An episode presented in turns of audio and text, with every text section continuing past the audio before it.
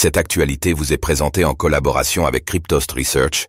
Ayez un temps d'avance sur le marché crypto en rejoignant notre communauté premium.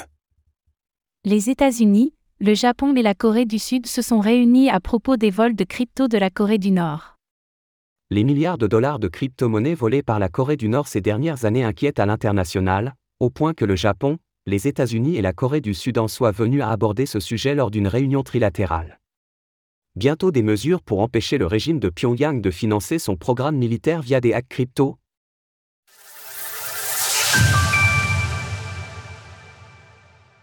Les vols de crypto de la Corée du Nord sèment le trouble à l'international.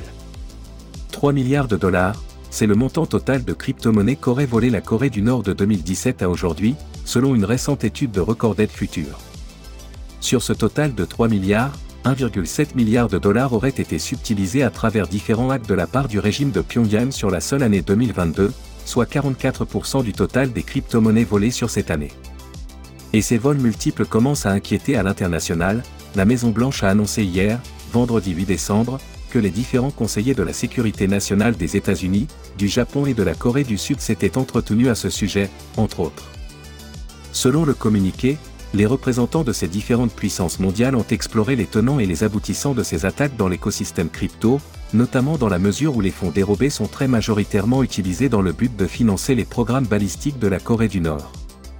Les conseillers à la sécurité nationale ont passé en revue les progrès réalisés sur un large éventail d'initiatives trilatérales, notamment l'engagement à se consulter sur les crises régionales, le partage des données relatives à la défense contre les missiles balistiques et nos efforts collectifs pour répondre à l'utilisation par la RPDC de crypto-monnaies afin de générer des revenus pour ces programmes illicites d'armes de destruction massive, ADM.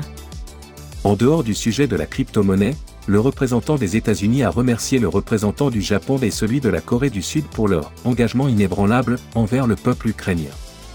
Au contraire, ces derniers ont également indiqué qu'ils allaient travailler en étroite collaboration afin de contrer l'effet déstabilisateur de l'alliance entre la Russie et la Corée du Nord.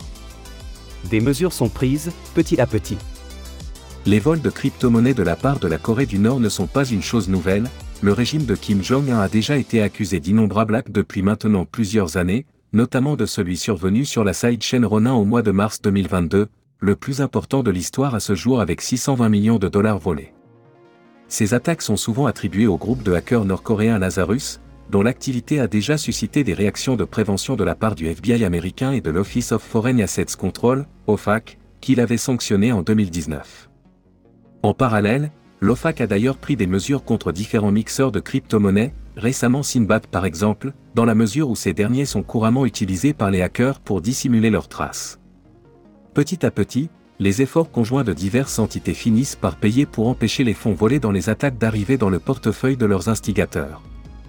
On se souvient notamment qu'au mois de mai dernier, Binance était parvenu à geler 4,4 millions de dollars attribués à des hacks provenant de la Corée du Nord en coopération avec la justice américaine.